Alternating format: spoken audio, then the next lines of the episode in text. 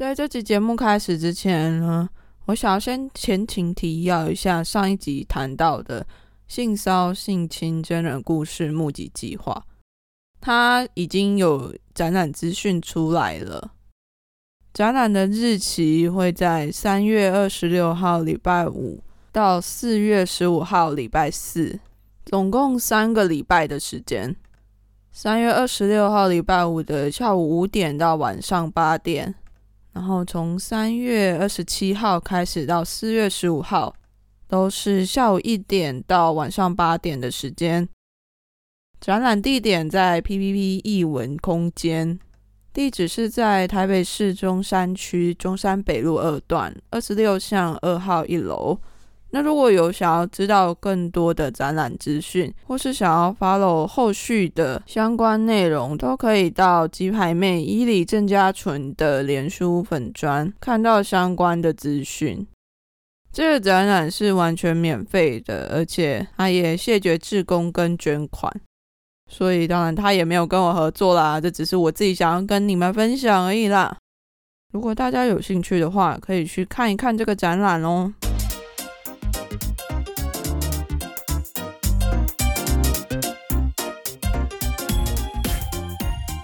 到我的叛逆女孩，本节目与插画家 CPG 合作。Hello，大家，我是 Conny。上一集的节目其实有点沉重，那这一集呢，我就来讲一点嗨的吧。我说的嗨是 literally 的嗨，不是那种很高潮，嗯，不是那种很兴奋的那种嗨，是真的很高很高的嗨，应该发音叫做嗨啦。就是嗯，对，不知道你有没有惧高症？我自己从小其实就是有蛮严重的惧高的现象，就我可能爬上一个梯，我就会觉得很害怕，甚至连溜一个比较高的溜滑梯，我都会觉得哎呦肚子痒痒的耶，有点怪怪的感觉。有时候甚至连家人开车，然后有比较陡的坡往下的那个时候啊，我都可以感觉到那种。微微的失重感，所以其实我对这种感觉是非常敏感的。当然，也就造就我自己好像非常怕高，而且我超讨厌就是我刚刚讲的那一种从高处坠落的感觉，就那个肚子痒痒的，好像整个会往上冲，冲到你的头顶，让你整个人很不舒服，整个心脏有点感觉快压起来了，好像快失控了一样。科学上应该叫做离心感或者是失重感。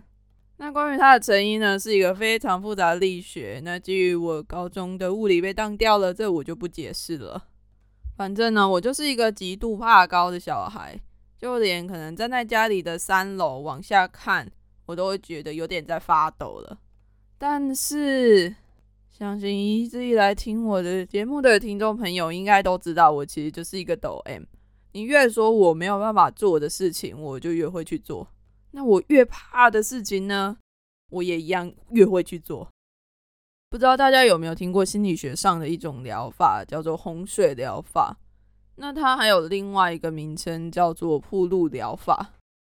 这个疗法的方式呢，就是用最恐怖、最直接的方式，让你来面对恐惧。就例如你怕老鼠的话，那就把你放在一个全部都是老鼠的房间，让你减低你的恐惧感。如果你怕水的话呢，就把你丢到一个安全的环境，但是都是水。重点就是要让你解除那种心中对于某项事物的恐惧。所以怕高的话呢，要怎么做？我就是各种去挑战高空的活动。我自己是大概分成三类啦。一种就是在地面上固定的那种高空设施，那另外一种呢，则是那种云霄飞车类的，会动来动去，但是从很高的地方冲下来的设施。最后一种呢，就是直接翱翔在天空的那一种喽，例如高空弹跳、高空跳伞、开飞机等等。那我就先从比较容易的开始讲起好了。在地上固定的高空设施啊，我自己印象比较深刻的有两次。第一次呢，是我自己在部队的时候，那时候好像是还在军校吧。那学校就有开一个叫什么心理素质训练的课程。原本的用意呢是要训练军人们能够在战场的时候抵抗很大的心理压力，仍然能够保持着沉着冷静来面对这一切。那他其中就有一项就是高空设施。那那时候一群军校生啊，我们就到了那个高空设施的地方，带着我们的教练呢，就寻求了一个志愿者挑战一项高空设施。那我自己那时候就真的是脑冲，直接跟教练说：“教练，我要去。”但是一讲完之后呢，我就有点后悔了，因为教练就跟我说：“好，那你就去高空走钢索。”我的天呐，我真的是超级怕高的，到高空走钢索，那个高空真的是应该有三四层楼高吧？我光连爬侧边上去。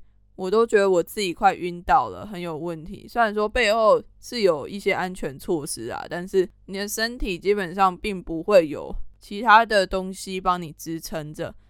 所以当我爬上去的时候呢，正准备要走到钢索上面，当我脚一踩在钢索上面的时候，那个钢索竟然开始不停的晃，不停的晃，不停的晃。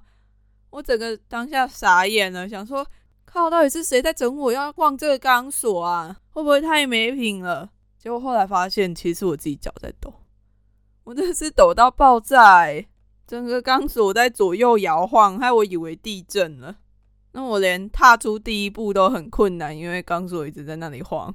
但后来我还是很勉强，等强迫自己把这高空钢索的部分走完了。我其实也不知道我自己到底怎么办到的。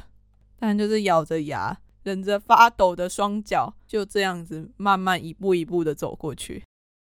那再来第二次呢？第二次其实只是前两年的事而已。那时候我跟我的女朋友一起去了一个桃园青年体验学习园区。那那时候他刚好有一个散客的活动，所以我们就跟其他的一两群散客一起组队体验这高空的挑战，而且那时候还是情人节哦。但是呢，我们两个其实都还蛮怕高的。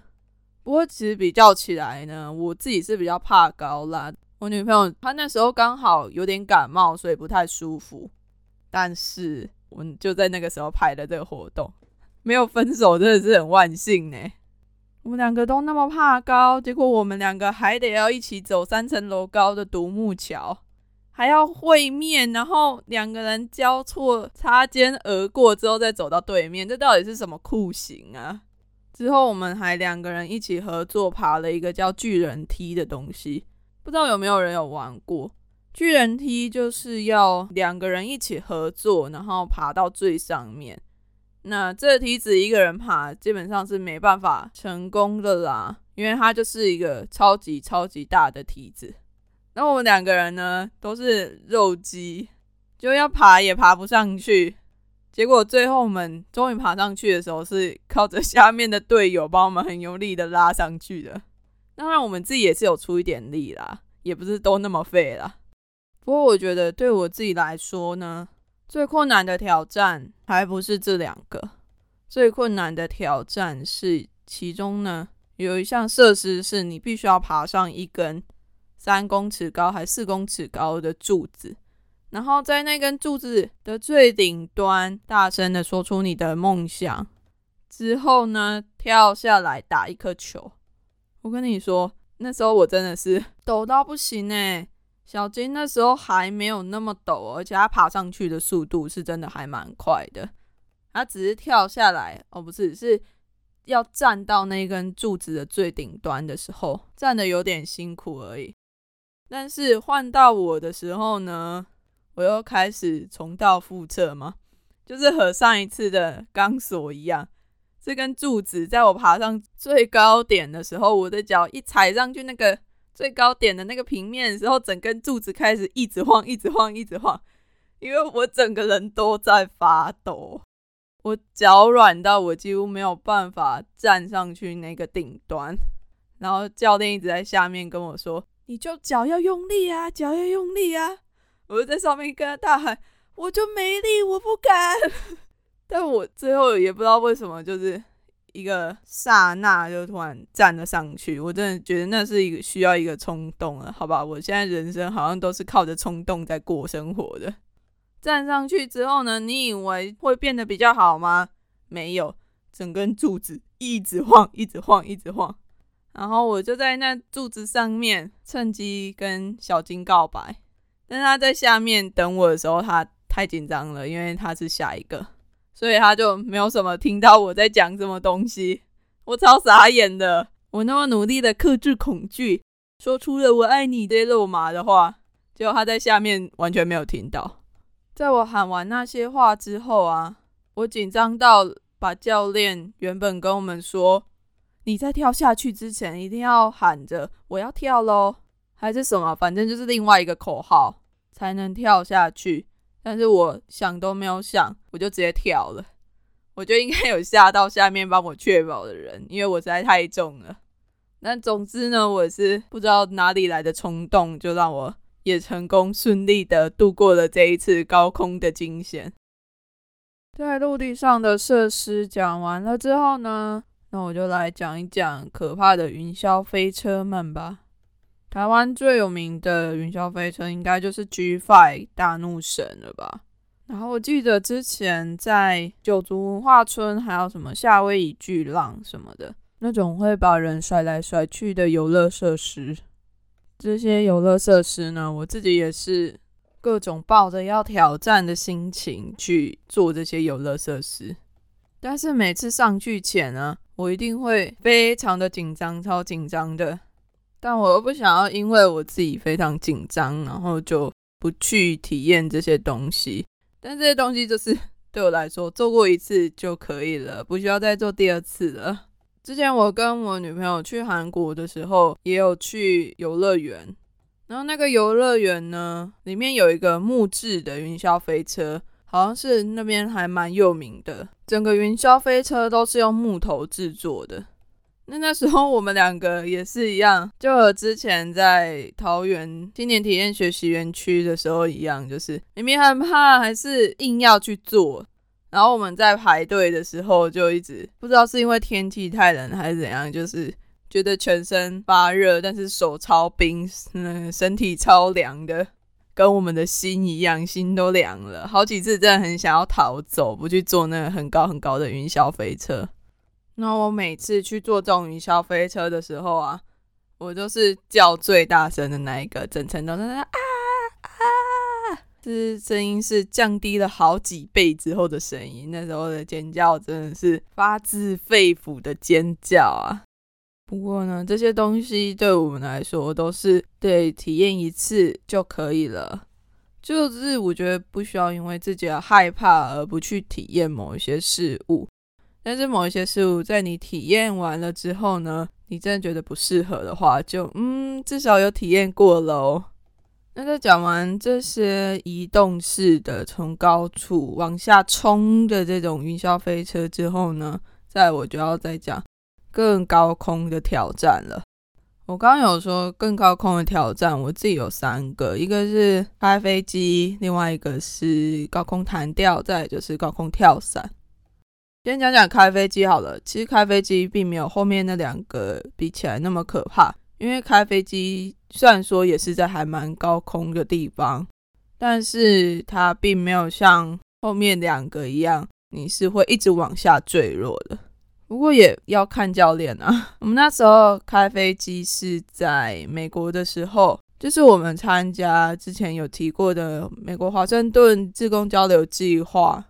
那刚好计划的主人之一，他叫做 Min，他就是一个有飞机执照的机师，不过他开的都是小飞机啦。那自己刚好他自己刚好也有一台飞机，所以他就带着我跟小金还有另外一位职工，那一天我们就一起去学开飞机喽。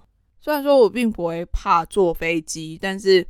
在坐这种小飞机起飞的时候，我还是有点怕怕的，因为你头往外看一下，你就可以看到那些地面上的景物离你越来越远，越来越远，然后房子也变得越来越小，最后变成了一个点在地面上，那那个对高度的恐惧也就越来越大。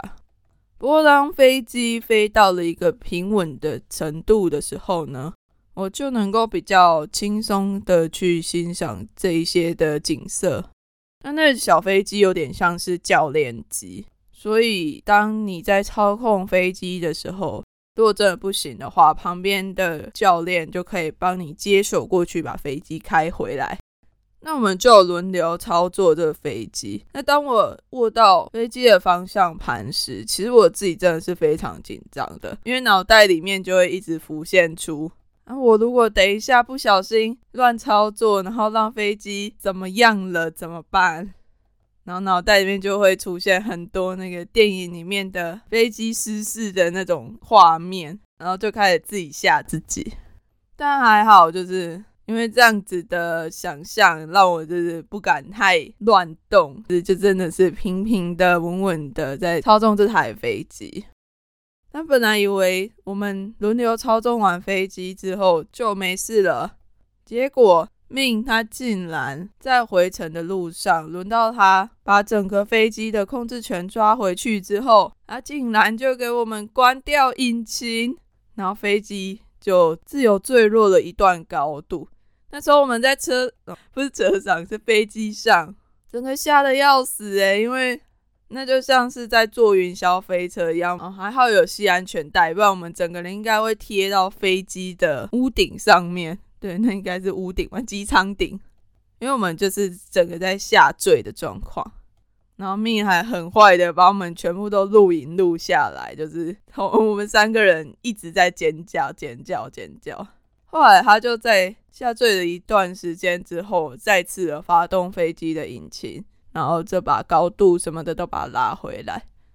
他之后才跟我们解释，其实这训练在。机师的训练里面呢，都会训练到，就是他们必须要练习，当飞机引擎失效的时候，要怎么样沉着冷静的去面对这一切。所以，对于飞机引擎失效这件事情，他算是还蛮熟悉的去处理这一切。听完我就发现，哦，还好我的视力近视太重了，没有办法去当机师，不然这种下坠感我真的没办法 hold 住。但是说到这种下坠感、失重感，最严重的，我觉得还是在高空弹跳的时候。高空弹跳真的是对我来说，算是人生最恐怖的一次经验了吧。虽然那时候跳的时候还蛮年轻的，而且是很有揪一揪，然后就一起去跳了。那时候我们是去桃园跳，那我们就一群人呢，骑着机车，骑着山路，这样绕来绕去的。好不容易绕到了桃园跳高空弹跳那个地方，但是一路上其实我自己那时候并没有太多的害怕，因为可能那时候有点太傻了，就想说好我就要去跳高空弹跳，没事，然后就去了。就骑车骑到一半的时候，我才突然发现，哎干，我要去高空弹跳了，可是我怕高啊，怎么办？然后到了快到目的地的时候，我才开始紧张。开始焦虑，但已经来不及了，因为我们钱都已经缴了，然后我们人也已经到那个地方了。那第一次高空弹跳呢，所有人好像都是先绑脚，然后背对着要跳下去那个地方。其实我已经忘记那个高度有多高了，我只记得我自己看着其他人跳，我整个心脏都快跳出来了。那个高空弹跳是你必须要站在桥墩上面往下跳。大概有七十五层楼吗？我也不确定，可能还要再去查一下。不过那个高度真的是对我来说，就像一辈子的高度。我站到那个桥墩上的时候啊，我整个人有点发软，差点就爬不上去。然后教练还问我说：“那你要自己跳下去呢，还是要我推你呢？”然后我一直在上面就不敢说话。后来我也不知道什么勇气，就这样子跳下去。那时候我真的觉得我快死掉了。然后我跳下去的整程，我都在尖叫。那个地方算是一个山谷，所以呢，当你尖叫的时候，整个回音都会回荡在山谷里面。在我之前，其实已经跳过了好几个人了，但是没有任何的一个人像我一样叫到整个山谷都回荡了我的尖叫声，我这样。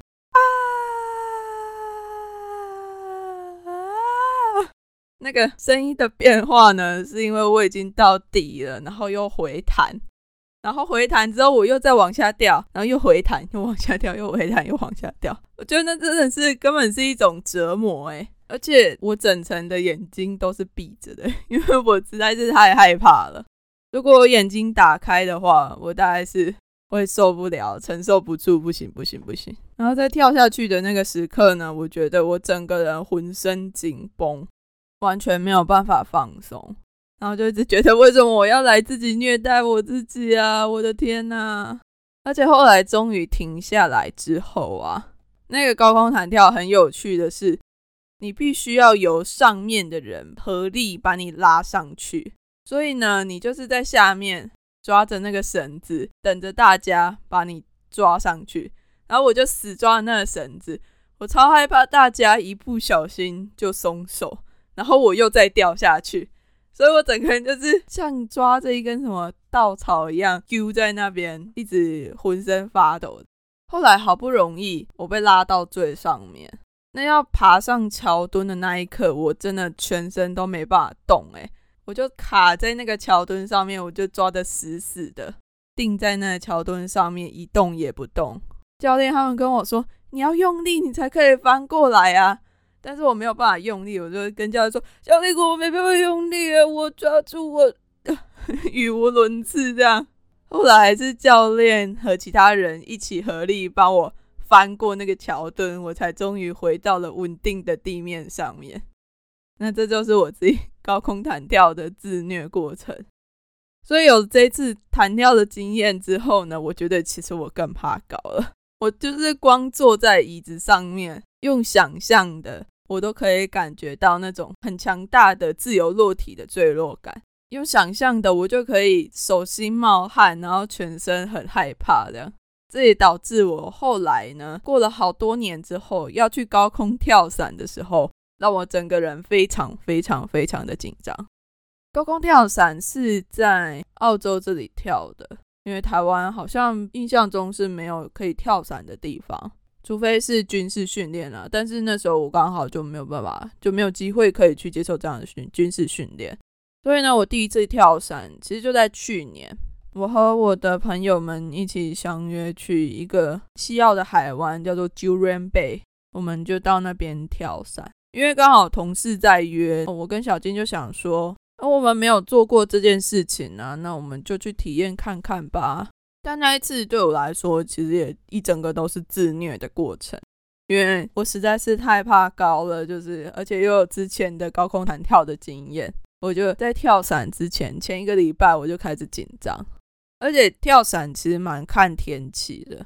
那我们第一次要去跳伞的时候呢，啊，因为跳伞的那个地方天气太差了，我们到那边等了半天，真的是半天哦，就是差不多从早上等到下午的。之后呢，那些教练就跟我们说：“哎，没办法，今天天气太差了，不能跳。”于是我们又什么都没做的，就是又开了两个小时的车，回到了我们住的地方。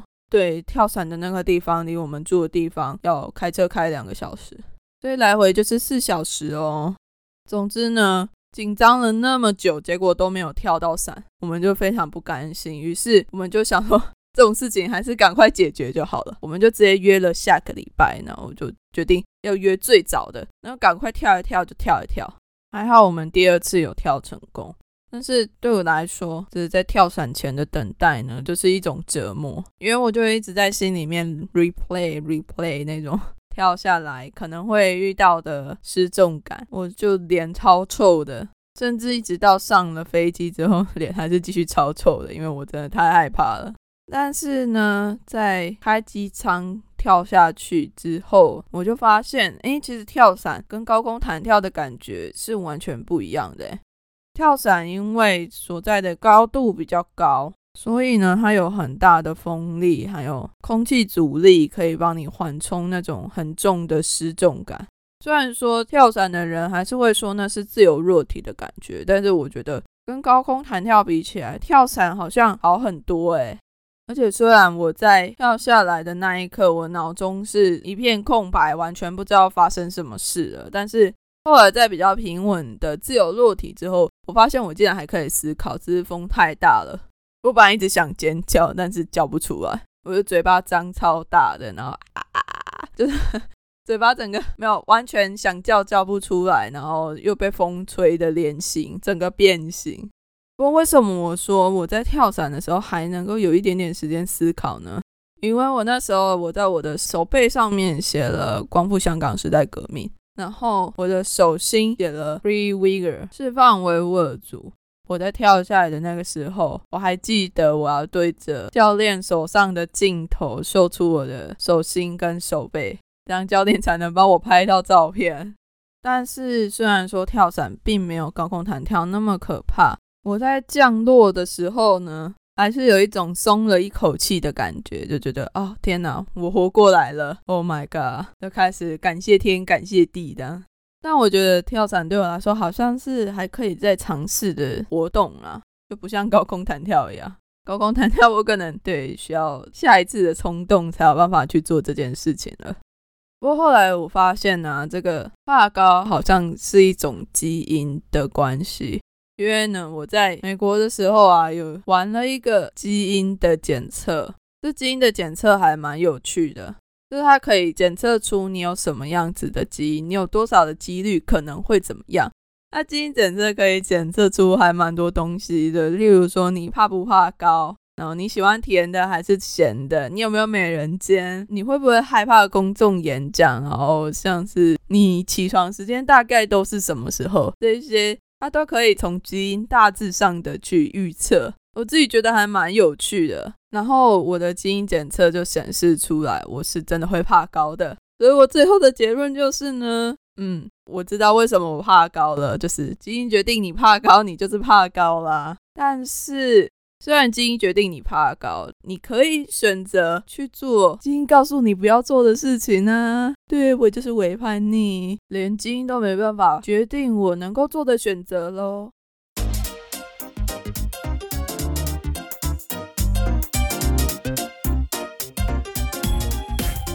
好了，那今天这期节目就到这边。